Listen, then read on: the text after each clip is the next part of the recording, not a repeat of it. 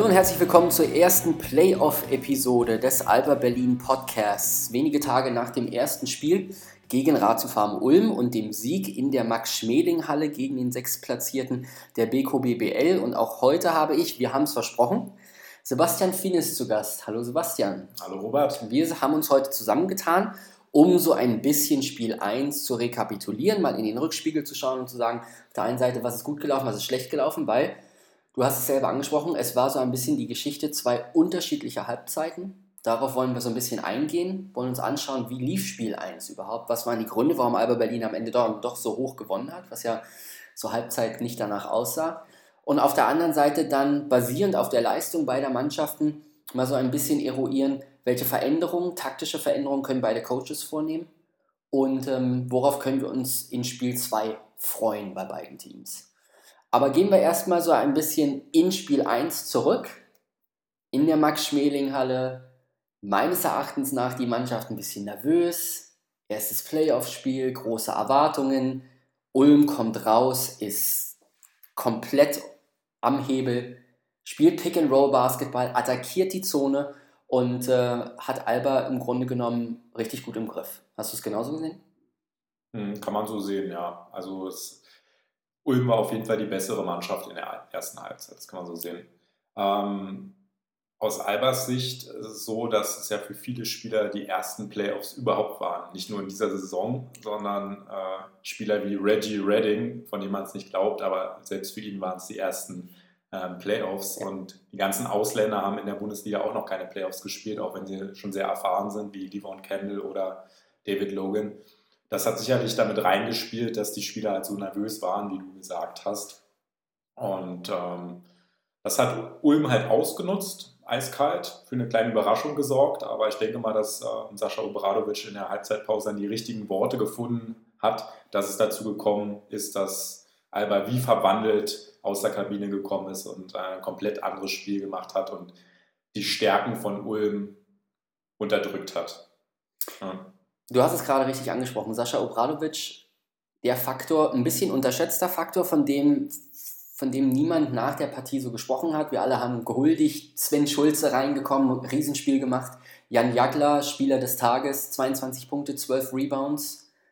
20 ähm, Punkte, ja. Ja, 22 mhm. und ähm, ja, absolut klasse gespielt, aber Obradovic selber die richtigen Einwechslungen vorgenommen, ruhig geblieben, eine Mischung gefunden zwischen die Spieler auch mal irgendwie in den Schwitzkasten nehmen verbal. Also äh, Akim Vargas in der zweiten Halbzeit drückt halt zwei, dreimal einfach ab, zack, ist er auf der Bank und Sascha erzählt ihm, was er davon hält, aber auf der anderen Seite auch immer motivierend, ruhig und vor allen Dingen auch in der Lage, gegen diese überraschende Taktik von Thorsten Leibniz, das Pick and Roll zu spielen und immer wieder die Zone zu attackieren und immer wieder Alba Berlin da unter den Korb zu drücken und aggressiver zu sein, dann Mittel zu finden. Also ähm, wie siehst du den Coach und seine Rolle? Ähm, wie viel hat er Anteil, da wirklich die Mannschaft oder bei der Mannschaft da dann wirklich diesen Schalter zu finden und sie zu motivieren und alles andere drumherum zu vergessen?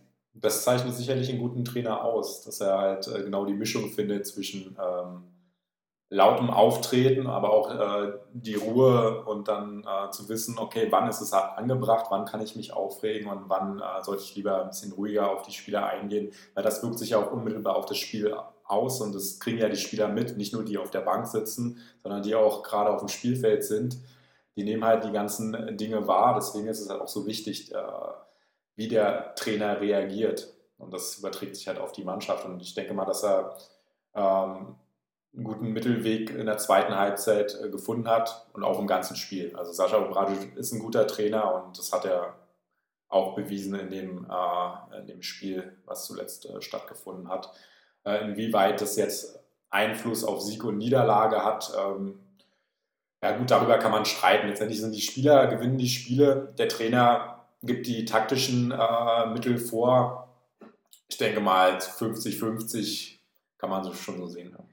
Jetzt haben wir alle vor der Serie gegen Ulm und auch die Experten und die Leute, die alle die Previews geschrieben haben, ja auch immer wieder herausgestellt, wie stark das Spiel der Ulmer ist, wenn sie aus der Distanz treffen. Und daraus, darauf hat man sich ja dann vorbereitet, darauf haben sich natürlich auch die Albatrosse vorbereitet, dass Leute wie Schwedhelm, Günther, Sosa, Cameron Long, Claiborne alle von außen treffen könnt, auch äh, Daniel Theiss, der immer, immer besser wird mit seinem Distanzwurf. Und warst du davon überrascht, dass, dass Leibenhardt eigentlich da so komplett einmal so den Schalter umgedreht hat, gesagt hat, ja, klar, der Dreier ist wichtig, sie haben ja auch Dreier genommen, aber dass sie in der ersten Halbzeit wirklich kontinuierlich die Zone attackiert haben und in der Lage waren, ähm, ja, die Schwächen oder die Unkonzentriertheiten von Alba Berlin in der Pick-and-Roll-Defense so auszunutzen. Das hat mich persönlich extrem überrascht, dich auch. Ähm, na, ich denke mal, dass sie schon den Ausfall von Leon Rados Radosevic irgendwie ausnutzen wollten, der ja in der Zone ein äh, wichtiger Spieler in der Defense für Alba ist. Und deswegen hat Ulm auch versucht, viel Pick and Roll zu spielen. In der ersten Halbzeit auch mit großem Erfolg. Herr Günther ist ja auch ein sehr guter Pick and Roll Spieler, muss man dazu sagen. Das kann man jetzt nicht mit jedem spielen, aber mit ihm, äh, da er so klein, flink und schnell ist, findet er die entsprechenden Lücken, um dann äh, zum Korb zu ziehen und dann gegebenenfalls äh, an die Außenspieler dann den Ball abzulegen, die dann von äh, außen den Dreier reinhauen. Ähm, ja, also ich hätte erwartet, dass Ulm noch gefährlicher ist, auf jeden Fall aus der Distanz. Äh, das ist ihnen halt gar nicht gelungen. Ähm, die hatten ja nur eine Quote von 27 Prozent von der Dreierlinie. Vier Dreier insgesamt nur getroffen. Ähm, der einzige, der einigermaßen sicher war, war Keaton Nankeville mit zwei von dreien und ähm, Philipp Schwedhelm, okay, mit zwei von fünf. Alle anderen haben halt immer daneben geworfen. Ja, ja. Und äh, insgesamt die Feldwurfquote war halt auch nicht besonders gut von Ulm. Jetzt hatte ich in der ersten Halbzeit allerdings das Gefühl gehabt, dass Ulm durchaus eine gute Mischung findet zwischen Dreiertreffen und in die Zone ziehen. Ähm, also gefühlt jetzt, ohne dass ich das jetzt belegen kann an den Statistiken, äh, habe ich das Gefühl gehabt, dass Nankeville seine zwei Dreier sowie, sowie Schwedhelm einen Dreier in der ersten Halbzeit getroffen hat. Alba nicht konsterniert war, aber nicht in der Lage war, schnell genug an den, an den Außenspielern auch dran zu sein und ähm, dieses Passspiel, was du gerade eben angesprochen hast von Per Günther, Penetration, zieht in die Zone, passt den Ball nach außen, Alba ist nicht äh, schnell genug in der Halbzeit, das abzustellen. In der zweiten Halbzeit komplett, komplett umgedrehtes Spiel. Defense von Alba Berlin der ausschlaggebende Faktor, warum Ulm in der zweiten Halbzeit da keinen Fuß mehr auf den Boden gekriegt hat? Das würde ich schon sagen. Alba hat in der zweiten Halbzeit wirklich gezeigt, äh, dass sie die stärkste Verteidigung in der Liga haben. Hat Obradovic ja auch gesagt. Im, im das Interview. hat Obradovic ja. auch selber gesagt. Und das äh, ist der Hauptgrund, warum Ulm komplett den Faden verloren hat. Weil die einfach viel aggressiver gespielt haben. Immer, es war immer eine Hand im Gesicht, wenn der Ball an die Dreierlinie ging. Und die haben die, die Wege zum Korb äh, zugemacht und äh, sehr, sehr gut gereboundet. Ähm, Jan Jagler hat durch seine vielen Offensiv-Rebounds auch viele Second-Chance-Points äh, für Alba Berlin ermöglicht und das letztendlich die gute Rebound-Arbeit ähm, in Kombination äh, mit der guten Defense, äh, was ja auch ähm, zusammengehörte in irgendeiner Art und Weise, hat dazu geführt, dass Ulm gar nicht mehr ins Spiel gefunden, gefunden hat und Alba davon gezogen ist. Jetzt versuchen wir mal, die Spieler, die Albatrosse in zwei Kategorien zu packen. Kategorie 1 ist Spieler, die sehr großen Einfluss auf den Sieg in Spiel 1 hatten. Da sehe ich Leute wie Cliff Hammonds, der in der ersten Halbzeit immer wieder durch, seine, durch seinen Zug in die Zone, auch in der zweiten Halbzeit seine, seine Floater in der Zone und seine Punkte zur, zum richtigen Zeitpunkt halt immer wieder so eine Entlastung geschaffen hat. Also Cliff Hammonds, können wir uns beide einigen, hat ein, hat ein sehr, sehr gutes Spiel gemacht, auch in der Defense. David Logan, viel geworfen, von außen nicht getroffen. Jan Jagler hat im, im Interview ähm, auf dem Parkett dann direkt nach dem Spiel noch gesagt, naja, es ist für einige Spieler von uns oder einige Spieler bei uns im Team schwierig gewesen, auf die neuen Körbe oder auf die anderen Körbe sich einzuschießen, im wahrsten Sinne des Wortes. Hat er auch David Logan genannt. Ähm, hast du Logan auch so ein bisschen als Underperformer gesehen, dass er sie hat gerackert, hat gemacht, getan, viele Rebounds geholt, ist auch in die Zone gezogen, Fast-Break-Punkte, aber so ein bisschen was die Wurfauswahl betrifft, Potenzial nach oben? Ja, also David Logan ist halt ein Shooter. Entweder es läuft halt äh, blendend oder man versendet halt, halt viele Würfe. Also er hat definitiv nicht seinen besten Tag gehabt, aber ich würde auch nicht behaupten, dass er jetzt eine Totalausfall war. Er hat ja mal 13 Punkte geholt und äh, 5 Rebounds für einen 1,88 Meter großen Shooting Guard ja. jetzt auch ähm, sehr gut.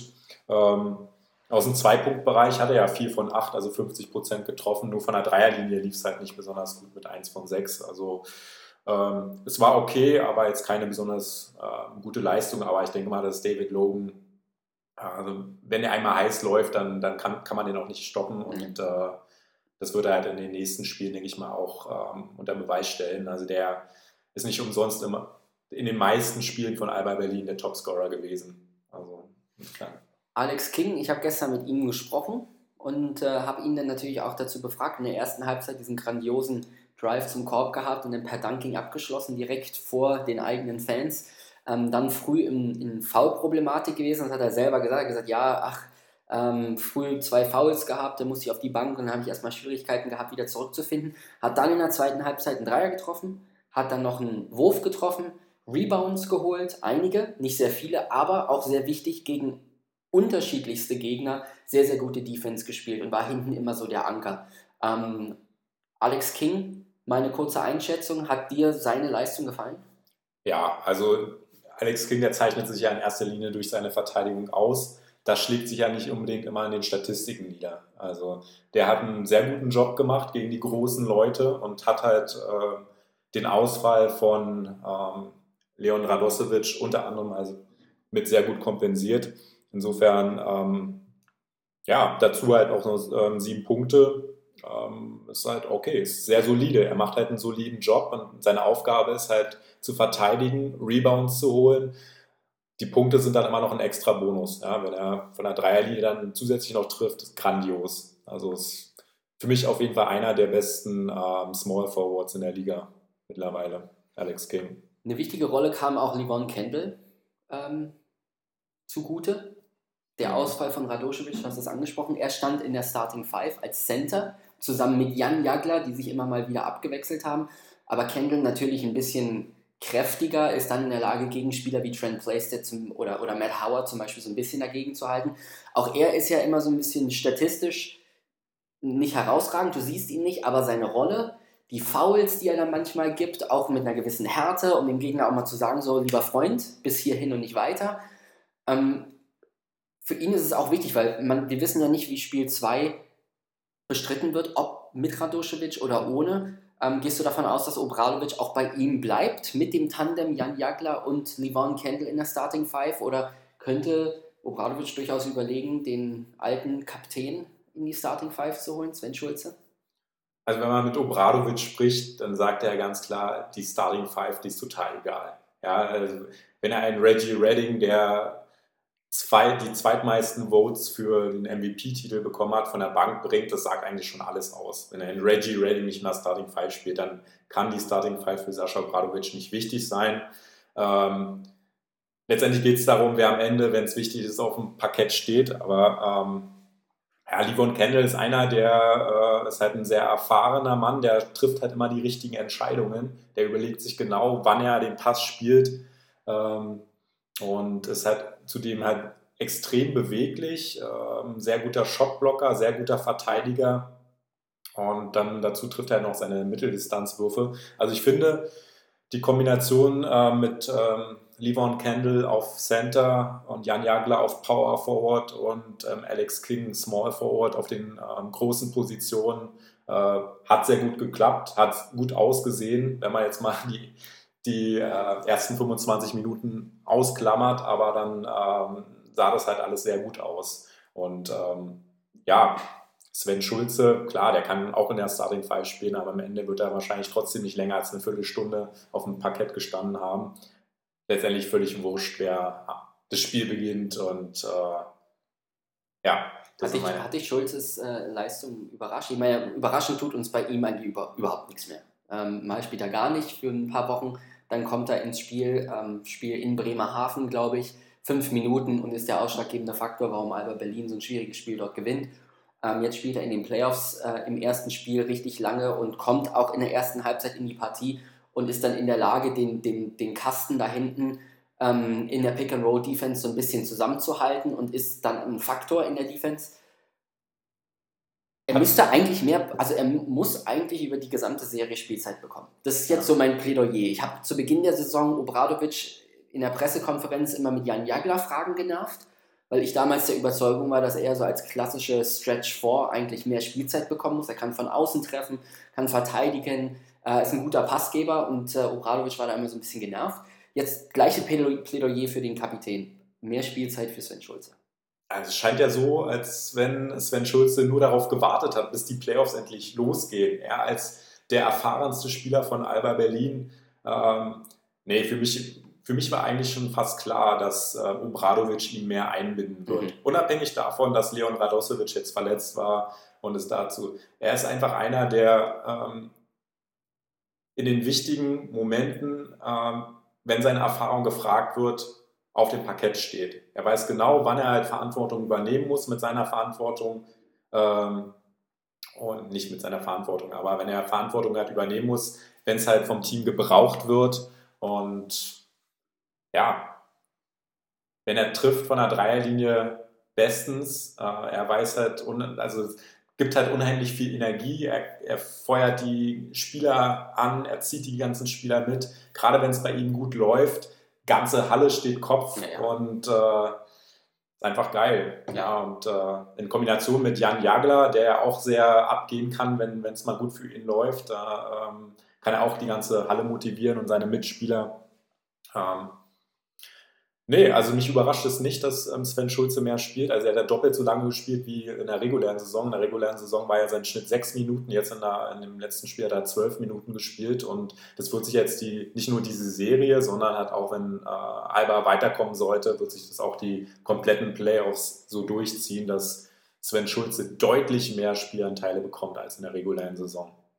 Du hast ja in der letzten Episode, in der wir zusammen saßen, bewiesen, dass du äh, Prophet bist hast ja gesagt, mark my words, Jan Jagler wird ein Playoff-Spiel entscheiden. Und das hat er getan. In äh, sehr beachtlicher Art und Weise. Gestartet, sehr lange gespielt, war immer ein Ruhepol. Du hast vorhin die Offensiv-Rebounds angesprochen. Zwei bzw. drei Tip-Ins, wo der Ball tänzelt, tänzelt, tänzelt, rausspringt. Jan Jagler ist da, tippt ihn rein. Trifft Dreier, hat in der ersten Halbzeit schon neun Rebounds geholt unglaubliche Leistungsexplosion, Double-Double am Ende, Spieler des Tages. Können wir uns das jetzt von ihm regelmäßig erhoffen?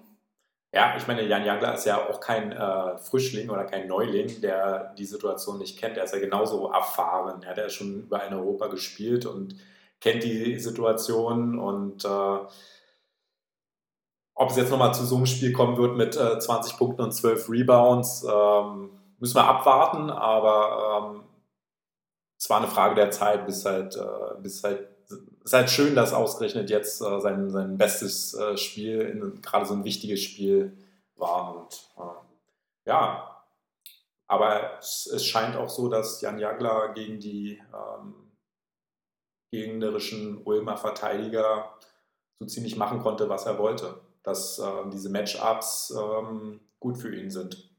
Ja, Ulm ist jetzt nicht besonders bekannt dafür, gut zu verteidigen, auch wenn sie es im zweiten Viertel gut gemacht haben, ja. indem sie halt ähm, teilweise eine Zone gespielt haben mit wechselnden Verteidigern, ähm, wo Alba echt Probleme hatte, mit äh, sechs, sieben Würfe hintereinander nicht getroffen haben.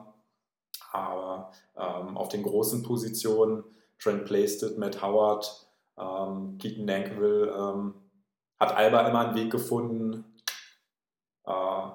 sowohl zum Korb zu ziehen und äh, zu Punkten von außen zu treffen, als auch Offensiv-Rebounds zu holen und Tip-Ins zu machen. Ah, ja, also. Reden wir mal ein bisschen über die Ulmer. Ähm, in der ersten Halbzeit habe ich ein bisschen Beklemmung gehabt. Mir hat das Spiel von Alba Berlin überhaupt nicht gefallen. Körpersprache, Einstellung, die Ulmer waren sehr präsent, sehr aggressiv, haben sehr intelligent gespielt, wie ich fand. Und Dreh- und Angelpunkt das haben wir in der letzten Woche auch immer gesprochen, besprochen, auch in den Previews, die man überlesen kann, Per Günther. Und da gab es ja auch das Duell im Vorfeld Per Günther gegen Cliff Hammonds, der beste Verteidiger gegen das Hirn der Ulmer. Und dann hat man relativ oft gesehen, dass Obradovic David Logan gegen Per Günther gestellt hat. Und Günther hat wirklich eine klasse Partie gespielt.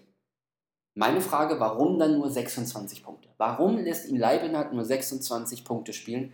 Minuten. Äh, 26 Minuten spielen wenn, äh, wenn, wenn Günther bewiesen hat, dass wenn er auf dem Feld ist, er in der Lage ist, die Offense zu bewegen und vor allem auch die Berliner Defense zu bewegen. Ja, es ist halt schwierig ähm, im Playoff-Spiel. Also es ist ja nicht äh, wenig Zeit, aber du kannst ja so einen Spieler nicht durchspielen lassen. Also ist man muss ja auch ein bisschen noch auf die nächsten Spiele schauen. Ähm, aber, du hast, aber du hast die Möglichkeit, Spiel 1 zu stehlen. Erste Halbzeit läuft klasse für dich.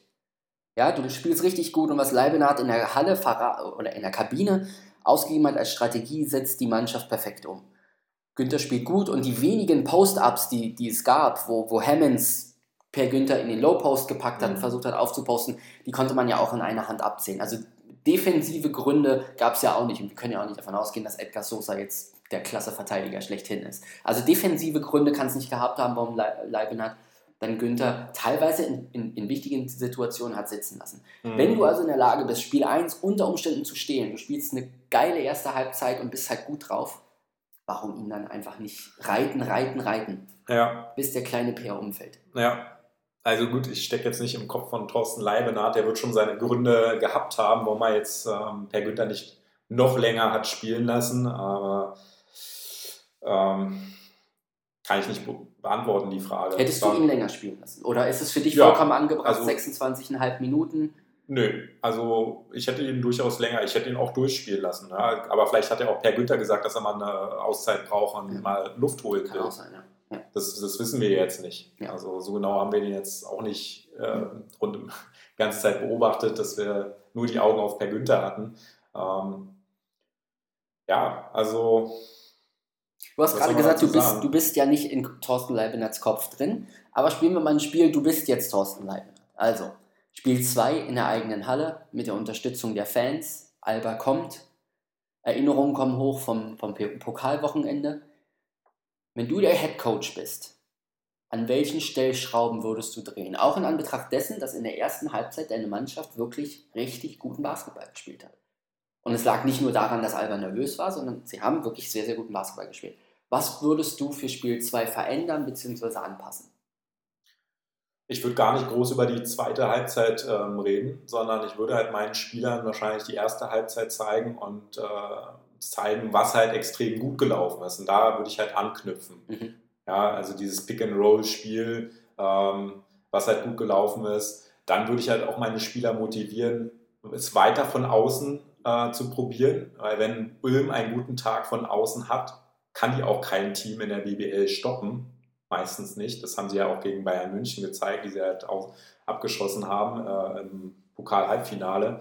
Und äh, ich würde ihnen einfach Selbstvertrauen geben, ähm, weiter an sich zu glauben, weiter die Schüsse von außen zu nehmen. Und ähm, in Ulm ist es auch eine ganz andere Sache, wenn die Fans hinter, hinter dir sind und äh, die Atmosphäre stimmt, die Stimmung gut ist, dann pushen sich die Spieler auch ähm, selber. Also ich würde gar nicht groß äh, an irgendwelchen Stellschrauben weiter drehen, ähm, sondern einfach äh, zu sagen, ey, ihr habt in der ersten Halbzeit ein super Spiel gemacht, macht es einfach wieder und dann hoffen wir zusätzlich, dass wir noch von außen treffen und dann schlagen wir Alba Berlin. So würde ich daran gehen. Ja, und jetzt, um nochmal zurückzukommen, warum Per Günther vielleicht auch nicht ähm, länger gespielt hat. Ich denke mal, dass Thorsten Leibenhardt sich sicherlich auch mehr von Edgar Sosa erhofft hat, mhm. der ja ein sehr wichtiger Spieler in der Rotation ist, also als äh, Backup-Point Guard und der normalerweise ja auch ähm, ähm, gut spielt ja, und auch ein extrem gefährlicher Drei-Punkte-Schütze ist. Und kann ja Leibenhardt jetzt nicht vorher wissen, dass er jetzt äh, so der, der Totalausfall ist mit äh, null Punkten. Ähm, ähm, Viertelstunde hat er es probiert, aber ging halt nicht. Also, ich weiß nicht, Robert, würdest du, was würdest du denn an äh, Thorsten Leibenards Stelle jetzt ähm, ändern, dass es vielleicht im zweiten Spiel anders läuft?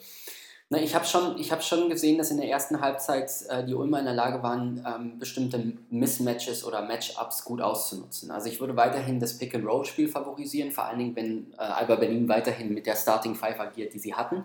Denn die laterale Geschwindigkeit von Jagler und Kendall in Halbzeit 1 war halt nicht die höchste, ähm, wenn es darum ging, das Pick and Roll zu verteidigen. Jeder weiß, es ist eines der ältesten Spielsysteme, aber es ist halt auch sehr schwer zu verteidigen, gerade wenn man halt so einen guten Point Guard wie Per Günther hat. Äh, aus dem Grund würde ich das weiterhin favorisieren. Du hast es vorhin auch angesprochen, dass Günther in der Lage ist, ja nicht nur auf den abrollenden Spieler zu passen oder selber zu ziehen, sondern wenn die Alba Defense kollabiert, und das ist sie ja äh, an einigen Stellen, hat sie das ja getan, dann halt auch auf die freien Spieler zu passen. Also Floor Stretching, wie man immer so schön sagt, das Spiel weiter auseinanderziehen. ähm, und das halt sukzessive immer wieder spielen. Fouls ziehen, Fouls ziehen, Fouls ziehen. Ich glaube, auch das war äh, ein sehr gutes Rezept in Halbzeit 1, dass man sehr, sehr viele äh, Fouls gezogen hat, dass man Alba Berlin halt dann immer wieder äh, in Bedrängnis gebracht hat und Obradovic wechseln musste.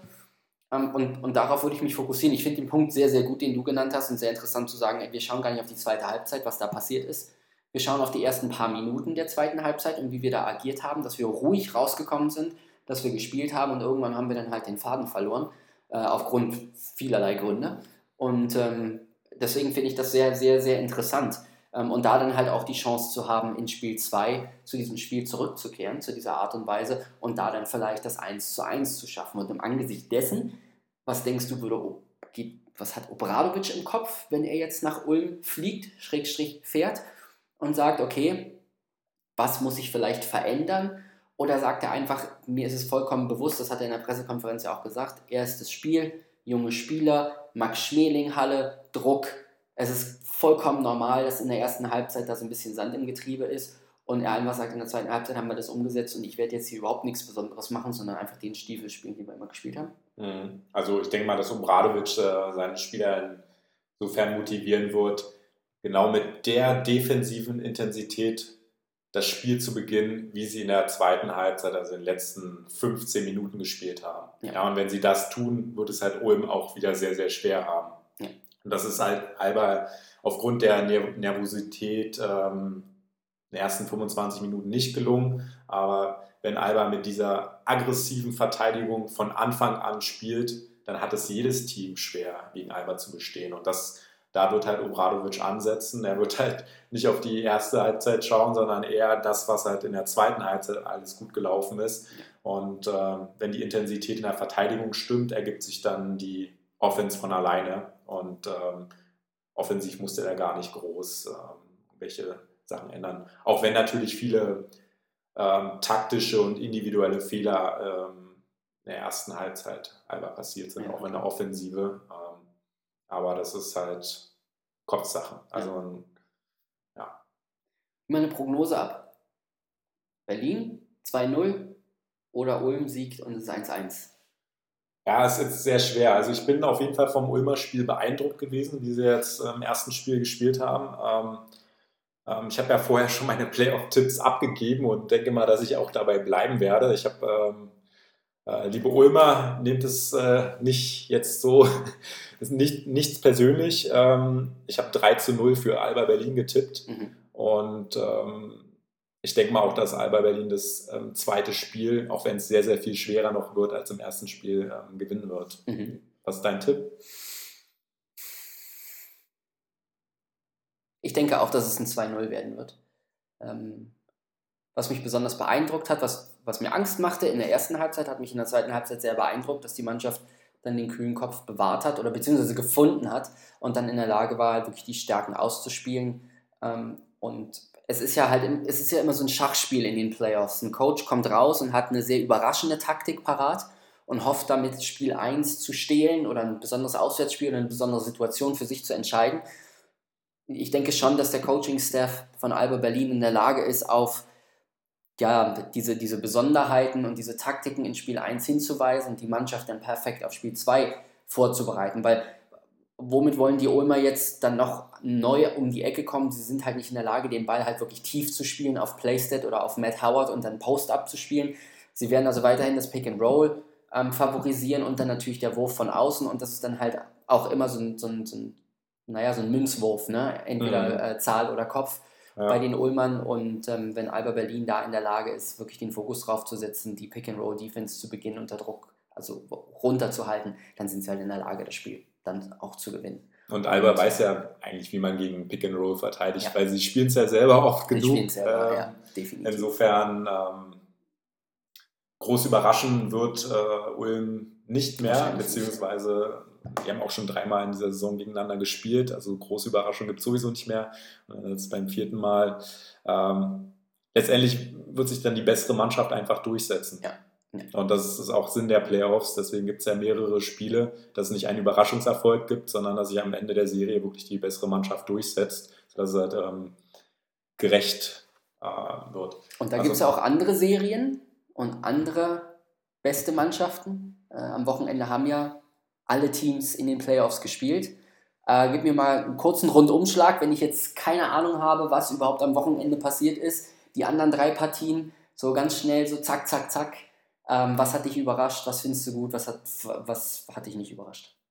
Ja, Ulm hat letztendlich Ludwigsburg abgeschossen, hat mich nicht überrascht. Vielleicht in der Höhe, dass äh, Ludwigsburg wirklich so deutlich äh, verloren hat, hätte man vielleicht erwarten können, dass es ein bisschen, vielleicht ein bisschen enger wird, aber dass äh, Bayern gewonnen hat zu Hause, ist kein, überhaupt keine Überraschung.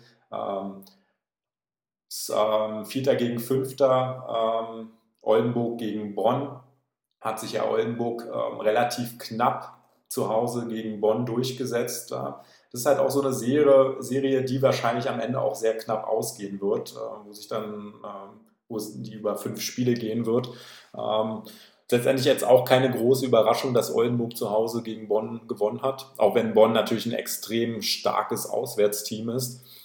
Was die große Überraschung war, da sind wir uns sicherlich einig, ist, dass Bamberg in Freak City zu Hause ähm, gegen die Artland Dragons verloren hat. Ja, die Artland Dragons, das habe ich halt auch in der Five, ähm, äh, die ich ja, habe ich auch die Playoff-Preview der Artland Dragons geschrieben, habe ich gesagt, das könnte ein Geheimfavorit ähm, sein. Keiner rechnet mit den Artland Dragons, alle reden nur über die ähm, Top 3 bis 4 Teams und die Artland Dragons sind so, so ein kleiner Underdog und es gibt halt immer irgendwelche Überraschungen in den Playoffs und das war halt schon gleich im ersten Spiel die Überraschung, dass die Artland Dragons ähm, in Bamberg gewonnen haben. Aber äh, wer Bamberg und Chris Fleming kennt, äh, der weiß, dass sie es nicht auf sich sitzen lassen, sondern ähm, mich würde jetzt auch nicht überraschen, wenn Bamberg die nächsten drei Spiele gewinnt. Ja, ja. Auch wenn es natürlich äh, ja, Drachenhölle in Quakenbrück jetzt auch nicht einfach wird für Bamberg. Ähm, schauen wir mal. Also ich bin da sehr gespannt, wie es da in der Serie weitergeht. Ansonsten ähm, ja, haben sich alle Favoriten, denke ich, durchgesetzt, bis auf Bamberg in der ersten, im ersten Spiel. Ja, auf jeden Fall eine, eine spannende erste Runde in den Beko BBL Playoffs, die äh, am Dienstag dann schon weitergehen. Alba wahrscheinlich schon auf dem Weg Richtung Ulm. Ähm, mentale Vorbereitung, körperliche Vorbereitung. Am Dienstag wird es dann Spiel 2 geben und dann wird es auch alle anderen Spiele in den anderen Serien geben. Das war es aus dieser Woche. Sebastian, sagen wir noch ganz schnell, du warst ja auch am Samstag in der Halle Mhm. Hast dann auch deinen Podcast Mixed Zone auf crossover-online.de aufgenommen. Der ist jetzt auch verfügbar. Und was besonders bei dir ist, du hast ja auch ein Recap des Spiel 1 gemacht, allerdings auch Stimmen. Wen, welche Stimmen hast du da eingefangen? Von welchen Spielern?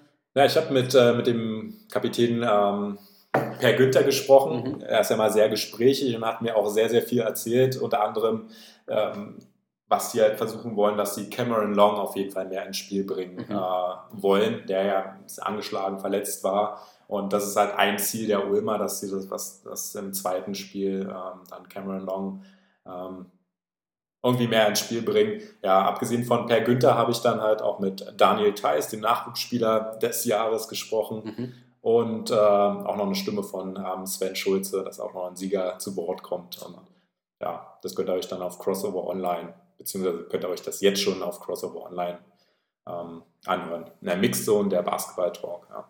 Also Rundum-Analyse, Rundumschlag, ähm, nach Spiel 1 zur Analyse und dann natürlich auch äh, die Vorschau zu Spiel 2, damit ihr voll auf der Höhe seid, was die Serie, äh, Serie 1 gegen Ulm von Alba Berlin anbetrifft. Das war's aus dieser Woche.